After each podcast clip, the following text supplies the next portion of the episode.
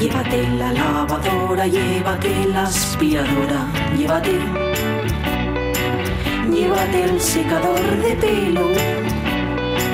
Llévate el horno microondas, el casete, la olla express, pero la radio es mía. La radio es mía.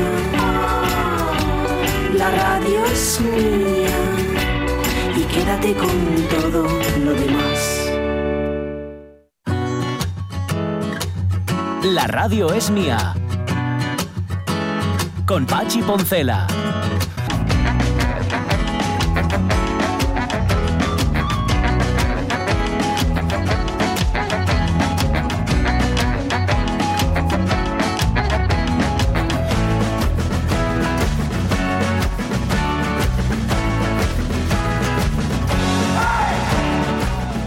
A recapitular. Las 12 y 14 minutos de la mañana, que es una cosa que a mí siempre me gustó hacer, recapitular. Hay dos cosas que de verdad disfruto mucho haciendo, que es recapitular y añadiendo, haci- haciendo adendas. A mí la palabra adenda, que esto...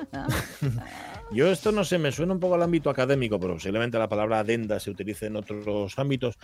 Eh, no sé, me gusta utilizarla. Además, Bien, todo bien. Ojo que Sí. Adenda va con doble D, ¿eh? Por, Ah, sí, sí, por hacerle el, el maíz difícil todavía. Es claro, le, le adendaron una D y entonces por eso tiene dos. Claro. Adenda. Bueno, pues vamos a recapitular, porque lo que vais a ver este sábado es eh, eh, cuarteto de Heiner Müller, basado, como muy bien os apuntaban Berto y Chris, en, en las amistades peligrosas de Jean de la. Cloche, ¿verdad? Pero digamos que en una versión, ¿cómo explicarlo? Eh, más, más heavy, o sea, más, más bruta, más... eh, no, sé, no sé cómo decirlo, más tremendo. más Bueno, tremendo. esto, eh, eh, lo que hay es que verlo en directo y vivirlo allí y enterarse sí, sí. en carne propia. Hay que ir, hay que ir. Eh, es cierto que puede herir sensibilidades, pero, mm, chico, ya está bien. Bueno, Hombre, no, está- está bien de, tan- de tanta precaución. no estamos tan sensibles. Yo creo que sí. aguantamos eso y un tanto más también. No escuchábamos amistades peligrosas, es decir, aquello de hoy voy a ir al grano, te voy a meter mano. Pues esto es lo mismo, pero más culto, más de, Sí, de te- otro nivel. Qué Y desagradable, además- tú hablando de granos, por favor. Bueno, me salió, me salió me salió así. Y además vais a comprobar, por si acaso había alguna duda, el nivelazo que tiene el teatro en Asturias. No solamente por los dos actores, por Alberto Rodríguez y a Cris Puertas, a los que a lo mejor tenéis encasillados o podemos tener encasillados a cierto tipo de papeles, por ejemplo, Alberto. eh, son dos actores eh, treme- tremendísimos. Pero es que encima ellos nos citaban todos los nombres, Cristina Gestido y Mario Bernardo en la música, Maite Suso, bailarín, eh, Laura Iglesia, por supuesto, Nuria Trabán con la escenografía, Azucena Rico, la gran Azucena Rico en el vestuario, Carlos Dávila en la iluminación, del vídeo se encarga Javi Luege y además eh, eh, el otro Carlos Dávila, ayudante de producción. O sea, es de un nivel, no os lo perdáis, de verdad, a las ocho y media este sábado, si conseguís entradas, porque son a 15 euros y ya sabéis que el aforo ya limita, ¿oíste? Hmm. Así que. Bueno, Te diré una cosa que, eh, eh, por ejemplo, las dos últimas obras de teatro que, que vi ahora cuando San Mateo y que venían. Eh, Sí. pues montajes eh, nacionales, ¿no? Montajes que vienen desde Madrid, tal y cual. Y en ambas, eh, en ambas eh, ocasiones, viendo lo que veía sobre el escenario, decía, no tenemos nada que envidiar No, lo que se hace en absoluto. Asturias en absoluto. Porque si estos son montajes de interés nacional que ruedan por provincias y tico, tico, tico, tico, no sé qué estamos haciendo en casa. Ya, directamente. directamente. Os lo digo vamos, con el corazón en la mano, ¿eh? Eh, en cualquier caso, ya sabes, tampoco falta ir fuera para triunfar. Vamos a ver si les damos el triunfo también a los de casa y les reconocemos que no son eso, peores por ser de aquí. Que también el aplauso de los de casa vale. Así que nada, id a verlo, de verdad que sí, que va a merecer mucho la pena. Bueno, id a ver esa, esta obra y cualquier obra de teatro que hagan grupos asturianos, es que lo vais a disfrutar. En esta hora de la radio es mía, por aquello de ir recapitulando y haciendo también una adenda, eh, si, si cabe, va a venir dentro de un rato César Alonso, que ya está prevenido. Vamos a tener también, digo porque os vayáis metiendo también en la dinámica de los martes, que de paso que os metéis vosotros, me meto yo también porque me despisto un montón. Vamos a tener tiempo para Rafa de Stone, que ayer estaba, pero no hablaba de libros, ayer hablaba de fútbol. Mm, Hoy habla de libros, porque está en la buena letra y nos cuenta eso, títulos que pueden merecer la pena. Y recuperamos a la Alya. Estuvimos todo el verano hablando de literatura en asturiano, digamos que fue una especie de, de mm, tente mientras cobro, o sea, de, de mantener el pulso, pero ahora lo que vamos es a que nos cuente la Haya en qué trabaja, a qué se dedica. No sé de qué nos va a hablar hoy mucho Iglesias, pero seguramente igual hasta, hasta nos cuenta qué planes tiene para el curso que acaba de empezar. Veremos, Sobre todo vamos a hacer un poco de, de repasín de verano y luego que es que, claro, el ambiente, el ambiente de aquí y ahora ¿eh? Sí. está así Hay como animaduco. Sí, sí, sí. Bueno, a ver qué nos cuenta Moncho Iglesias. Y completaremos, porque de eso se trata, la super lista de Warcry que nos ha preparado María Sumuñiz y que, y que llega a su fin. 12 canciones, como 12 soles, que han ido sonando aquí durante estas últimas semanas en la radio mía y que cuando llegue el momento y cuando llegue el, el monumento, porque está a punto de convertirse en piedra griega, Jorge Alonso, pues él se encargará de subir a, a la red. Sí, le he visto fotos suyas y está, bueno, ahora andaba por la Acrópolis, andaba por ahí por Atenas y no le veía la cara, pero vamos, dejaba un reguero de baba. Sí, ese, ese brillo refulgente era mm, sus blancos dientes, ¿no? Totalmente, Esa sí, sonrisa con tonta mantenida Sí, desde la mañana a la noche. Totalmente, totalmente. Vale, ya nos lo contará cuando vuela. Pero vale, em, respetemos el ciclo natural. César Alonso, dale, Caunedo, dale. Y en el campo nacen flores, y en el campo nacen flores y en la mar nacen corales. En mi corazón amores, en mi corazón amores y en el tuyo falsedades. Ay, de lere, que empieces a protestar, eh, César Alonso, que sepas que la canción que nos pediste va a sonar, ¿eh? Vale, vale, vale. No, ya veo que sigue todo igual, ya veo que sigue todo igual, no hubo grandes Todo cambios, igual. grosso modo, el día, si acaso, pero tiene toda la, la fórmula inalterable. Todo, todo, Bueno. igual, todo igual. Bueno, es que ¿Cómo nosotros somos como la Coca-Cola, tenemos que mantener... Pero, Sonia, Sonia, que eso estaba esperando. Estaba esperando porque dijera Pachi, ¿cómo estás o qué tal estás? No lo ¿Cómo damos estás? enseñado, no lo damos enseñado. No se pregunta eso, Pachi, ya te lo dije ¿Qué se pre- varias veces. Porque, o sea, que- se pregunta tú preguntas, ¿cómo estás? Entonces la respuesta fata es, no, también como tú, no, entonces ya tal. Eh, y luego entonces, la, respuesta inoportuna, la respuesta inoportuna es que, me hostia, alguien que se interesa por mí, pues le voy a contar. Entonces, coño, pues mira, Oh. pásame esto y tal y cual. Sí, sí, Tú desea buenos días y quedas, está. quedas como un rey, hombre, quedas como Y un rey está. porque te, te puedes meter en unos embolados con eso de, de cómo, ¿qué tal te va? Y tal, coño, pues mira, pasó, es que ah, choqué con el coche recién comprado, ¿no? que tengo un dolor aquí en la rodilla. Sí, como- Entonces, uh, eso, buenos días. Como dice, como como dice sí. Pachi en este programa, la definición de un pesado y al que preguntes cómo está y va y te lo cuenta. Y te- de eso Sí, es. sí, sí, sí, no, no, pero él no escarmienta, ¿eh?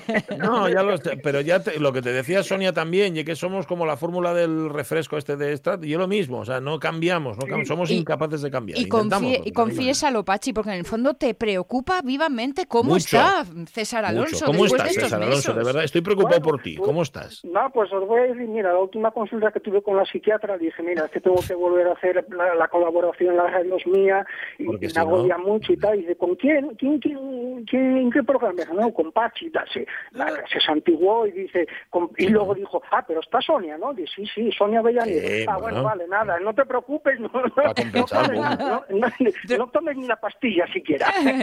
Pachi y la droga, yo soy el placebo, Bobu. Mira. que bueno, estabais hablando de, de teatro asturiano y claro, Sí. yo sé que, que es difícil entrevistaros a, a vosotros mismos y, hablar de vosotros mismos, pero bueno, Sonia es una, una considerada y reconsiderada actriz Hombre. asturiana que, que, que trabaja en otros ámbitos, igual no el, el más clásico, pero, pero Bueno, bueno, bien, bien, bien, No, no, no, cumpliste bien, bien. no, no, no. Estaba temblando, bien, ¿eh? A ver, pero cumpliste bien. Vale, vale. No, sí, porque bueno, no es el- eh, otra fórmula de ese teatro, ¿eh? pero, Sí, bueno, sí, pues, El radioteatro. pero claro, sí, eh, claro, alguien no, no vos podéis chufar a vosotros mismos, alguien tiene que ir de fuera Está muy bien. a hacerlo. Está muy bien. Bueno. muy bien. Oye, hablando Bueno, de teatro, ¿cómo es- cómo hablando estás, de entonces? teatro, perdonadme, pero es- anduviste por ahí enredando en lo del Día de la Romanidad porque celebrasteis hace poco ahora en San Antolín, ¿no? ¿Tú no andes por esa zona? No, no, no, no, no, no, no, no, me Ah. pillan un poquín longe, sí, pero, pero no, no tuve nada que ver, no tuve nada que ver con, con eso, no, aquí en la comarca esta de Oscoseo, eh, la verdad que mm, fais algo de teatro, viene algo de teatro a la Casa de la Cultura da Veiga, pero, pero bueno, muy poquitín, no, no hay una actividad no hay una actividad destacable ni, ni digamos eh, regular y, y mucho menos después de lo ocurrido con la pandemia, que se suspendió todo y luego ahora poco a poco empieza a hacerse alguna actividad, la gente tiene todavía miedo a eh, bueno, es curioso, hay, hay, miedo a meterse en una sala a ver eh, eh, una a escuchar una conferencia o, o, al teatro, pero a tomar algo tal, no, bueno. No, no, bueno, en definitiva que no, que no, tuve, sí, no tuve nada. Teatro, teatro el que hago yo y ya está. bueno, pues nada, veníamos a hablar de lo nuestro, que son las abejas. Sí, señor. Eh, eh, que tenemos, pues, desde que empezó el verano no, no contamos nada. Mm, y bueno, pues unas pinceladas así, así generales de cómo transcurrió eh, esta, este lazo, pues este fue un año de enjambres. ¿eh? Mm. hablamos, yo claro, hablo por, por mí, por lo más cercano, por, por la comarca de esta donde eh, donde estoy y fue un año de enjambre, o sea, a lo mejor hacia el oriente, pues dijo, pues aquí no, aquí estamos de miel que nos sale por las orejas, pero eh, aquí es, es al revés, hubo eh, los ciclos de los insectos son, eh, son, son muy complejos. ¿no? Ya muchas veces me habréis oído contar que, que se abre una colmena y están mansas que casi no necesitas ni guantes siquiera mm. para, para trabajar con ellas y otras veces pues tienes que retirarte porque es imposible. Bueno, pues hay, hay espacio, hay años eh, que son mm, de mucha, de mucha miel, por ejemplo, y hay años que, son de muchos enjambres, ¿eh? que se, ponen a enjambrar eh, como locas, es la manera de reproducirse que tiene la colonia y bueno, pues eso eh, eh, el apicultor, si está pendiente, puede aprovecharlo porque eh, antes de que se marche la mitad del ganado, como le hace tanta gracia a Patsy, antes de que se marche la mitad de, la colmena, que es, que es, lo que sería el enjambre que, que se va, pues bueno, se puede dividir con otra caja o con otras dos cajas y, entonces se puede el apicultor lo puede aprovechar. Pero, claro, se produce una merma posterior en la cosecha de miel, porque todas esas abejas tienen que volver a construir eh, una colmena eh, con todos sus panales, llenarlos de cría, que esa cría luego tiene que llegar a la edad adulta para, para cosechar. Entonces los años de enjambres, aunque luego venga muy bien de flor, como, como fue este caso eh, aquí, no, no permite que haya tanta gente trabajando la colmena mm. como si no hubiera enjambrado. Pero una cosa, eh, César, el enjambre de hoy es la miel de mañana. Sí, sí, sí.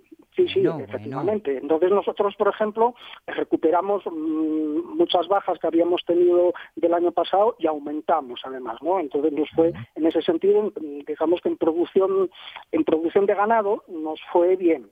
¿Eh? Ahora, mm, en, miel, proporcionalmente, pues vamos a estar un poco más flojos porque, ah. aunque haya sido muy, mm, haya venido muy bien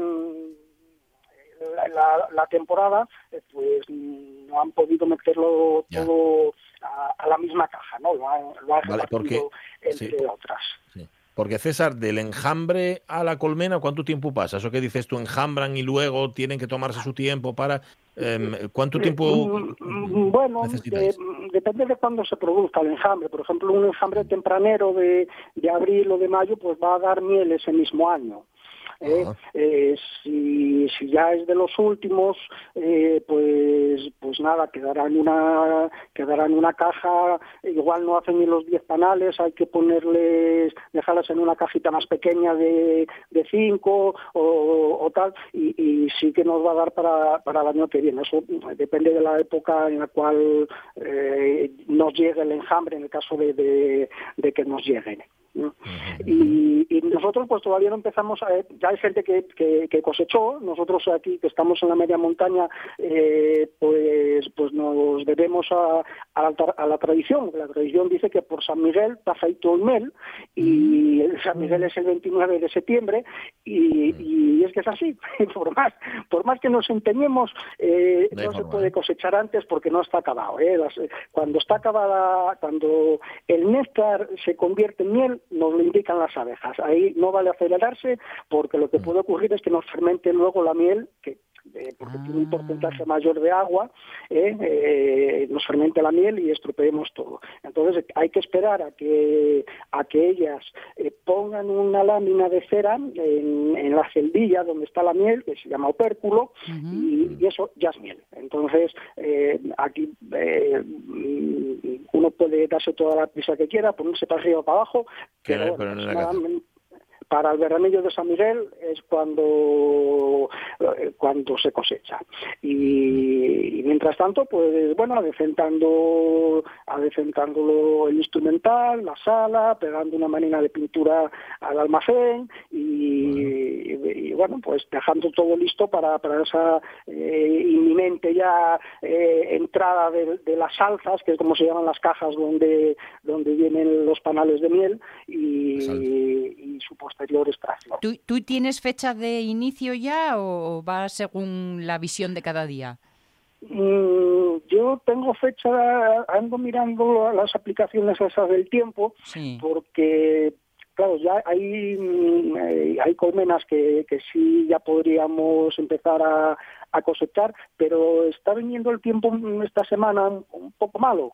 Entonces, eh, ando pendiente de eso para ver si podemos arañar unas cuantas alzas y empezar, porque se nos está acabando la miel del año pasado y ya tenemos pedidos, ya tenemos encargos de- para, para allá. Entonces tenemos que empezar Bueno. cuanto, cuanto antes. Eh, Ya, ya, ya. Bueno, y no, bueno, la fecha, la fecha es que si mañana puedo, eh, bajamos unas cuantas cajas para, para empezar.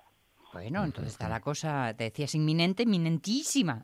Y, eh, efectivamente, efectivamente, sí. Bien, bien, bien. y, y, bueno pues pues me alegro muchísimo de que de que hayamos tomado contacto Muy bien. Eh, voy a echar de menos a Jorge que, que previamente tenía una sección que acababa también con música a veces ponía música muy buena ahora creo Ya. que por lo que oí la presentación está un poco más tarde no Bueno, y- Bueno, y, que cambiamos un poco. está celebrando así intimidades de él, pero ya volverá ya. Ah, no, pero yo que Jorge está cachose. Es que además está, es que te, te coge a ti de pleno César porque está de luna de miel. Sí, Y por es eso- verdad. Ah, bueno, ah, bueno pues sorprende. Es, eh, lo de la luna de miel, que, que seguramente, igual lo oísteis contar en algún momento, porque es una curiosidad así de, de las propias que aparecen en las revistas y ahora en las redes sociales como curiosidades. La luna de miel viene de, de- de un rito que había eh, de- en la antigüedad clásica, que era a, a los recién casados, pues todos los,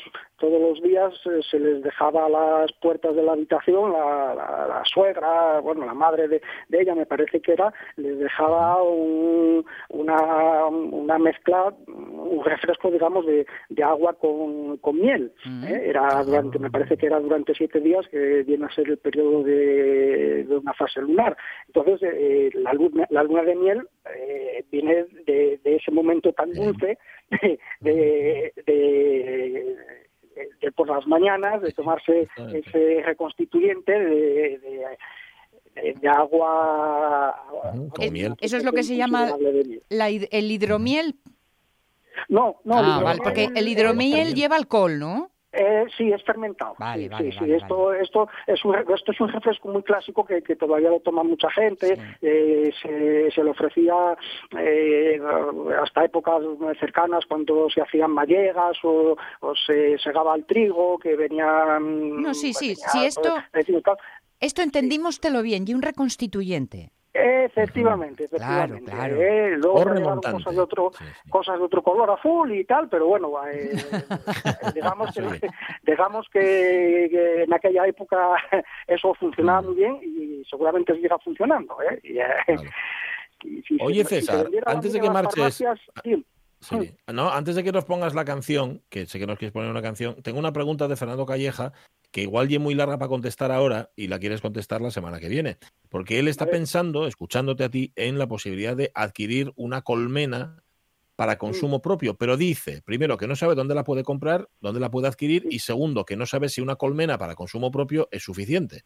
Entonces, no sé si esto lleva un tiempo contestarlo y prefieres hacerlo la semana que viene o lo contestas ahora muy rápido.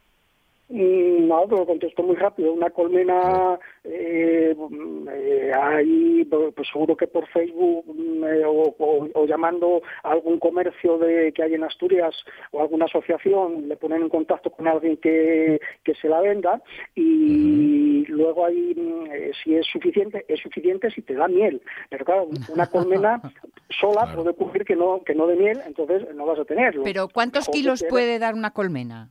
Puede dar desde, desde, que se, desde que se te puede morir hasta no dar ninguno, hasta hasta 50, vamos a poner como, como un máximo. Hasta ¿no? 50. Y decías que tiene menos probabilidades estando sola.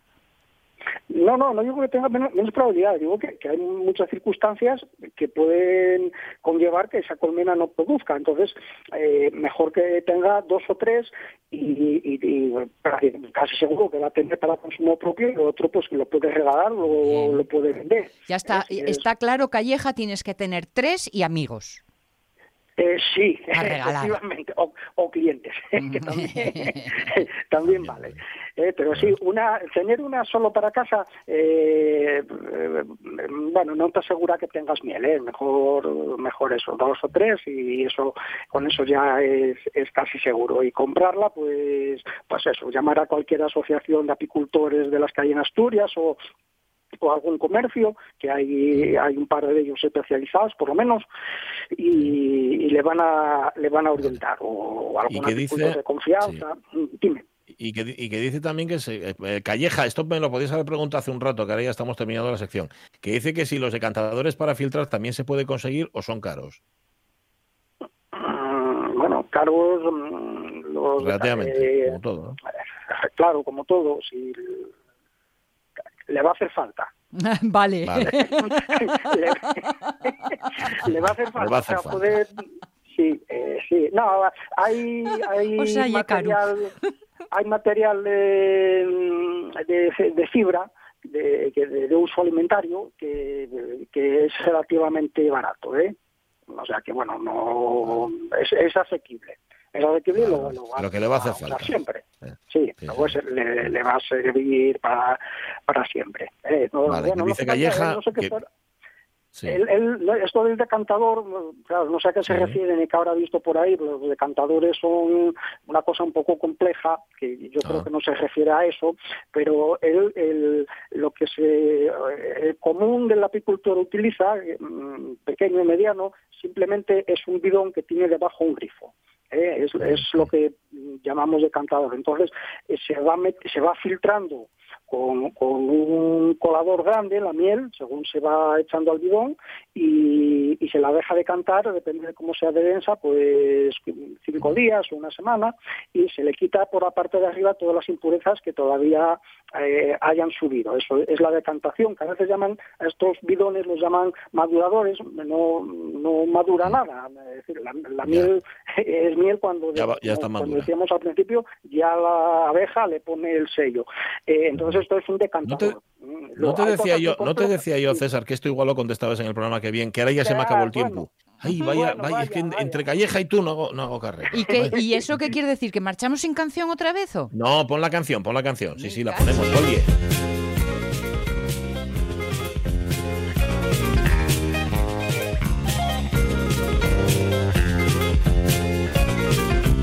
Casaronse a las siete y aquella noche durmió Solina. Aquí del alma de charandana con la madrina. Cuenten que los domingos acuye raro que pierda el baile. Mientras que Marushina torna los chatos pendeles bañes. Dai, dai, dai, Marushina, dai, dai, dai. ¿Y esto tan guapo, César Alonso? Sí, esto, mira, pues esto fue demorándose y coincide, pues tristemente, en estos días, pues es el aniversario de la muerte de, eh, del bajista de esta formación, Cuélebre, que eh, grabaron ese único, ese único disco, esta canción fue muy popular, y eh, una, durante unas fiestas de San Mateo, eh, no recuerdo si estaban ensayando o tocando ya durante una tormenta, eh, pues se electrocutó. Sí. Pues, pues mira, lo habíamos pedido ya hace varios meses y, y fue a coincidir en estos días de eh, con, bueno, pues un recuerdo, era, el apellido era Espina, no recuerdo el nombre, y, bueno, pues mira, nos, nos Pues un poco con Vale, homenaje de los Cuélebre para, para la familia y conocidos y todos los cercanos y, y quienes recuerden a, a aquel fantástico grupo. Ah. Muy bien. Y Nada, bueno, marchamos un José. Manuel- Nada, déjalo José ya, Manuel César Espina. Alonso, que, que, que, que- que no se me va el tiempo. Un abrazo muy sí, grande. Cuídate mucho y hablamos el martes. Venga. Chao, Adiós, chao, súbela, chao. Caunedo, súbela. Mira, aquí lo pregunté, ¿eh? le digo yo, esta sí. pregunta contestesla ahora o déjesla para O semana callas que viene, para siempre. No, no, que la contesto rápido. Las 12 y 38 minutos de la mañana. Y tengo a Rafa Testón ahí esperando tendido para secar. Pon la música, pon la música. Porque le hemos conservado la sintonía de verano que tanto gusta. Qué guapa.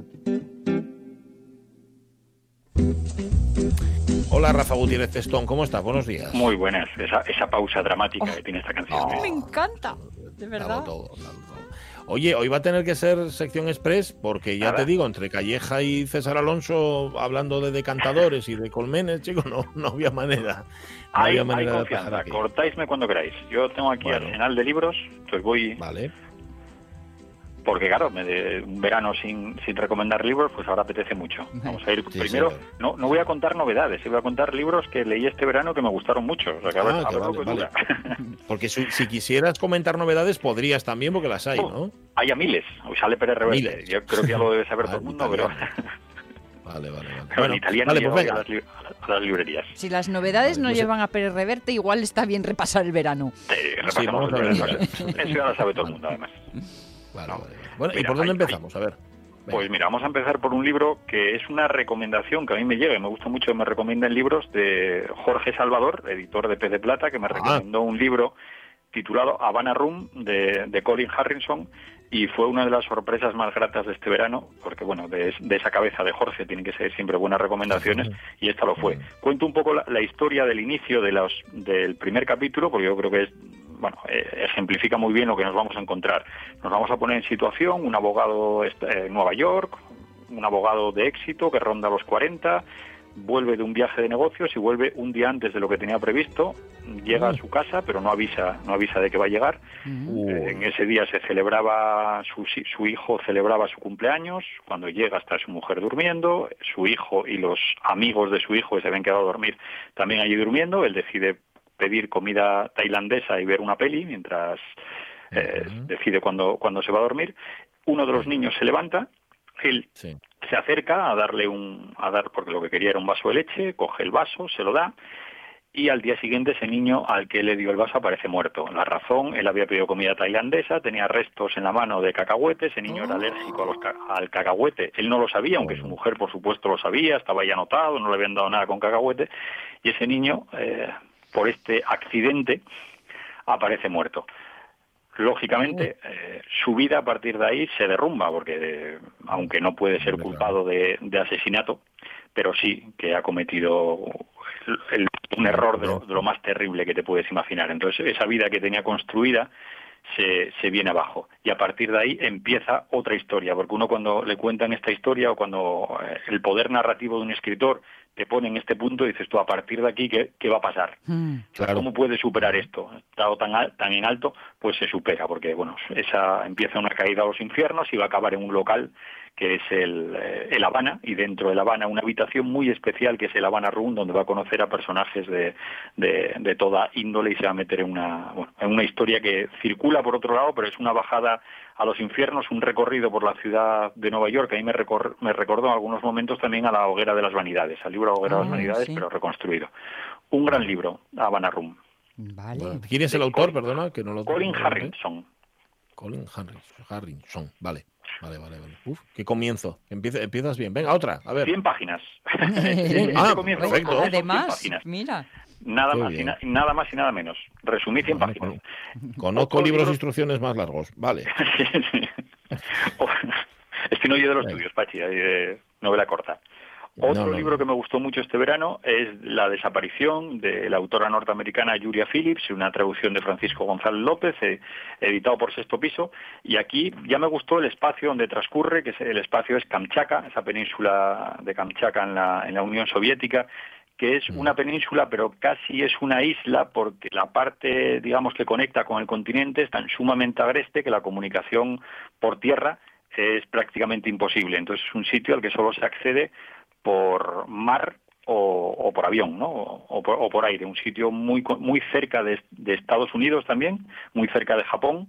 Es, eh, separado está ahí donde el estrecho de Bering, que es un sitio Sí. que a mí me parece muy simbólico siempre el estrecho de Bering, porque eh, Estados Unidos y la URSS parece que está muy lejos, pero si lo miras por el otro lado está muy Mm, cerquina. claro. Está muy cerquina. Bueno, pues en este sitio, en esta península de Canchaca, van a desaparecer, primer capítulo, de- dos niñas que están jugando, desaparecen, sabemos que se las lleva, pues, no, no destriponadas, sabemos que se las lleva un desconocido, y a partir de ahí los otros 12 capítulos, mm, digamos que no van a seguir esta línea de la desaparición de las niñas, porque se va a centrar en 12 mujeres que habitan el mismo, el mismo territorio, con cada una de ellas su historia, y de una manera colateral va a aparecer también esa desaparición de, de las niñas. Pero no va a ser lo principal, no va a ser una historia lineal que va, sigui- que va siguiendo la narración. Nosotros nos vamos a ir enterando poco a poco de qué pasó con esas niñas a través de las vivencias de esas 12 mujeres. Un libro desconcertante a veces en las que como lector me perdí, porque no sabía muy bien quién hablaba, qué voz me estaba hablando, pero daba igual, porque la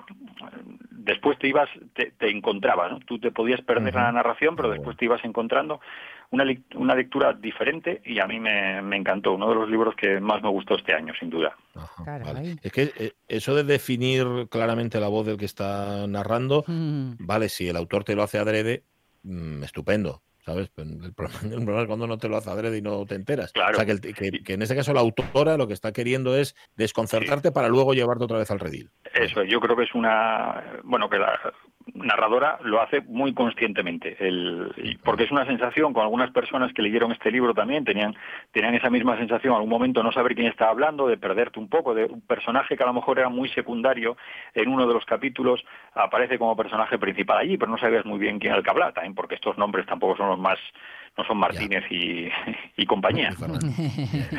Vale.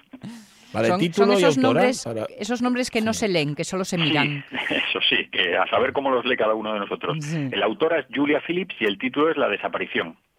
La desaparición, vale. Apuntado queda. Venga, y te da tiempo a otro, yo creo, ¿eh? Sí, sí, sí, te da tiempo.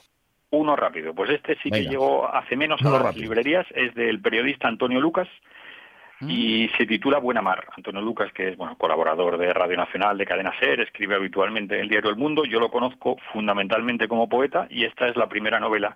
Y es un libro que a mí, me gustó mucho también. Es eh, el narrador de- del libro, que bueno, podemos identificarlo con Antonio Lucas o no, porque es un periodista que se embarca quiere embarcarse en un en, porque quiere hacer una serie de reportajes sobre la vida de los marineros, sobre todo los marineros gallegos que, están faenando en el caladero del Gran Sol, en el Atlántico Norte, que es uno de los más peligrosos del mundo, y él se embarca con la excusa de que quiere hacer una serie de reportajes, pero en realidad digamos que es una huida, lo que él quiere es huir de su vida, y entonces te vas a plantear, va a plantearte por una parte el viaje exterior y todo lo que te está contando de la vida de esos marineros, pero sobre todo eh, lo, lo- por lo menos lo que más me atrae a mí es ese viaje interior que hace el narrador y que nos lo va trasladando a nosotros porque es un, un hombre que está en un punto en el que él sí que se está aproximando a un naufragio. No sabemos si los marineros en ese caladero van a, van a tener mucho peligro, pero él sí que se está aproximando a un naufragio en su vida. Y después hay una imagen del mar que a mí me sugiere siempre que el mar es como un...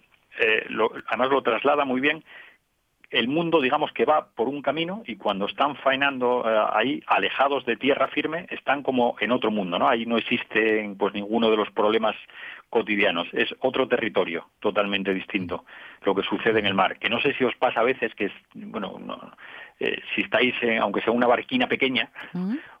contemplar la, la costa es, es una sensación es una sensación extraña Sí. como de como de aislamiento que eso está en, en otra parte y tú ahí tienes otras preocupaciones Sí, sí, sí, eso es verdad.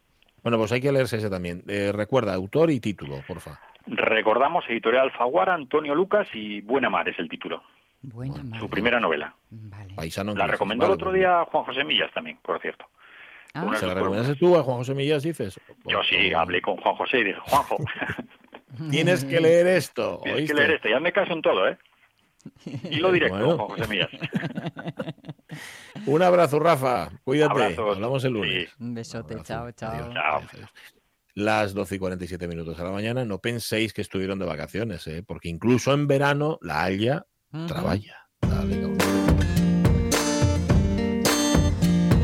Tenemos una cita con la historia y pa' que no se pierda la memoria Vamos a salvar el idioma en silencia Pa' que tenga push futuro y fuerza Ven con nos que en sin ti no somos quien Porque ahora tú ya es imprescindible Yogar lo que pedimos si es posible Si tiramos todos del mismo sen Al que sí, al que sí. Bueno, todos no, pero casi todos tirando del mismo sen. Moncho Iglesias, ¿cómo estás? Muy buenos días. Buenos días.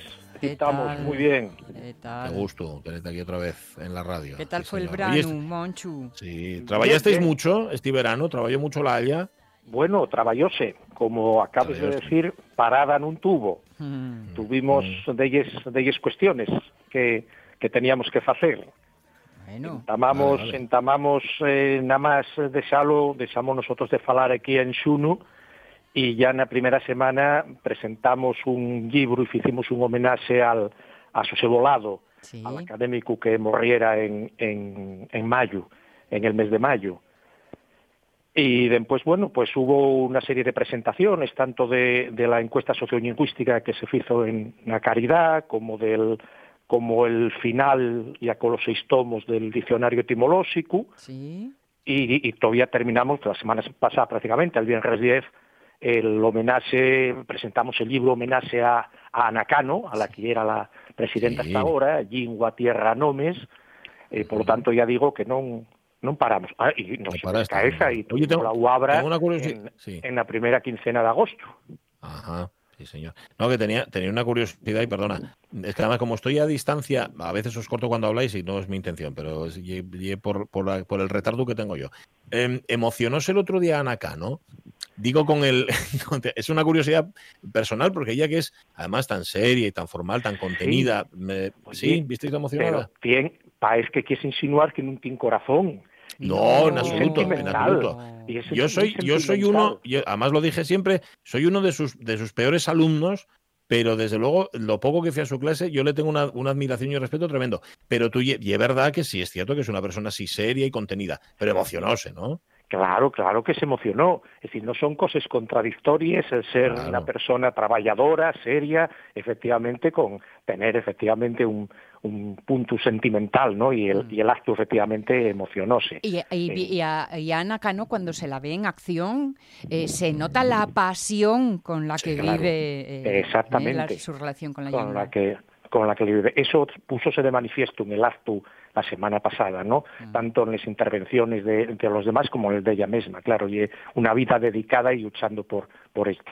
Sí, sí, sí. Ujú, Vale, vale. No, una cosa que no parasteis un minuto, estáis empezando el curso y, y- y no hubo manera de coger un ¿Estáis poco de fondo. Bueno, bien, ya sí, bueno, hay cosas que ya van obligáis y otras que van surdiendo efectivamente que hay que, que hay que ponerse con ello. Bueno, Eso va dependiendo de, de cada momento. Pues este año, para el inicio de curso, necesitáis bien de, de energía, porque anda que no hay deberes, ¿eh? Eh, bueno, bien, yo digo lo mismo, ¿no? Y digo a todos los a todos los que nos están escuchando. Primero, tan, porque un ya tenemos, eh, digamos, el, el programa eh, que, que guía habitual en, en la academia. Eh, tenemos previstas para payares las jornadas internacionales de estudio Bien. y seguimos trabajando en la elaboración del diccionario de Leona Diego.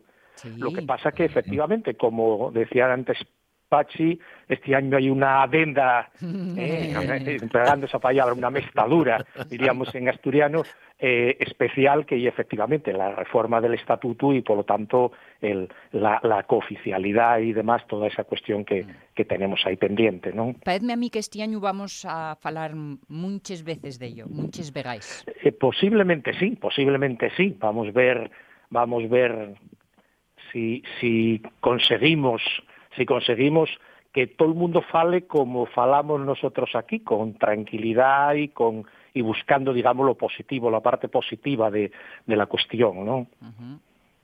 Se sigue, se sigue hablando, y esto yo lo importante, de oficialidad amable.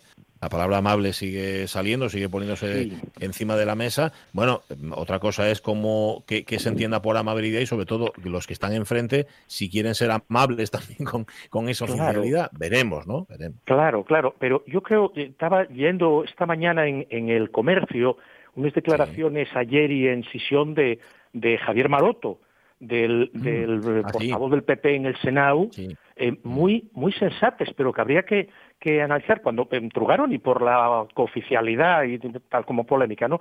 Y claro, d'un Yaudiz lo que todo el mundo tendría que ver, y es que la, la cooficialidad, el hecho de que haya una lengua en Asturias, y una riqueza, una bayura eh, que, que hay que aprovechar.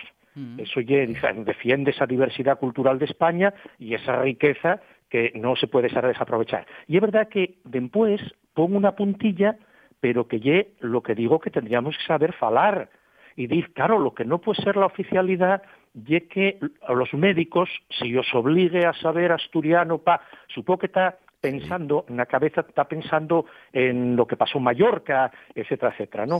Pero claro, esa parte segunda y en la que efectivamente eh, los, los partidos, los asturianos, tendrán esa amabilidad, tendrán que negociar en la ley que habrá que aprobar después, que no y en la reforma del estatuto. O sea, en la reforma del estatuto no se va a hablar de, de si los médicos falen en asturiano o, o, o, o qué horario un asturiano va a tener la, la TPA. Eso no va a figurar en el estatuto, eso tiene que figurar en una ley posterior que bueno, que como se hizo en, en los demás sitios de España. Y ahí sí hay que llegar a un consenso y ahí sí que hay que escuchar a todas las partes y ser razonable, no más que amable diría razonable, que ye ver cuál haya la situación de Asturias y eso tiene que ser acordes con la situación de Asturias, a la situación sociolingüística, quiero decir, de Asturias, y económica también de Asturias. Y todos esos factores hay que tenerlos en cuenta cuando se redaute esa, esa ley de, de uso y enseñanza que habrá que hacer. Cada puente en su momento, ¿no? Vamos Claro. puquiñín a puquiñín. Y mentabes antes el, el leonaviego, que también tendrá que tener Claro. su, su propio capítulo, ¿no? Claro, claro, este- claro, no, no, efectivamente. eh, vamos a ver, de- eh, en los dos momentos, digamos, en este, en el estatuto, en esa reforma del estatuto, tendrá que venir el derecho que tienen los falantes de Onaviego. Simplemente será recogido a que, por lo tanto, no tengan en ningún momento que, que puedan eh, ser ellos eh, discriminados por emplear la lengua. Eso es lo que viene a decir la, la reconocencia del derecho, el estatuto, nada más. Es decir, como están los demás sitios. Y después, efectivamente, en la ley posterior habrá que ver la, la situación del Eonaviegu, eh, que efectivamente también es distinta a la del asturiano. Entonces habrá que analizarlo, hay cada, habrá que, que ver las, las distintas situaciones y, y la ley tiene que recogerlo, claro. Está claro. Acordábame de ti eh, eh, leyendo mm, en salas que anden ya con la toponimia oficial de Mm. estos días atrás, porque Sí. eh, teníamos falado en este tiempo de radio mm, que faltaban muy muy muy, pocos muy ¿no? Concellos. Sí. ahora Salas ya está unida. Ya, ya efectivamente, ya se, ya se sumó a ello. Queden ocho nada más, queden ocho concellos y vamos, yo creo que ya una, una cuestión de, de tiempo pequeño, eso no hay ninguna cuestión.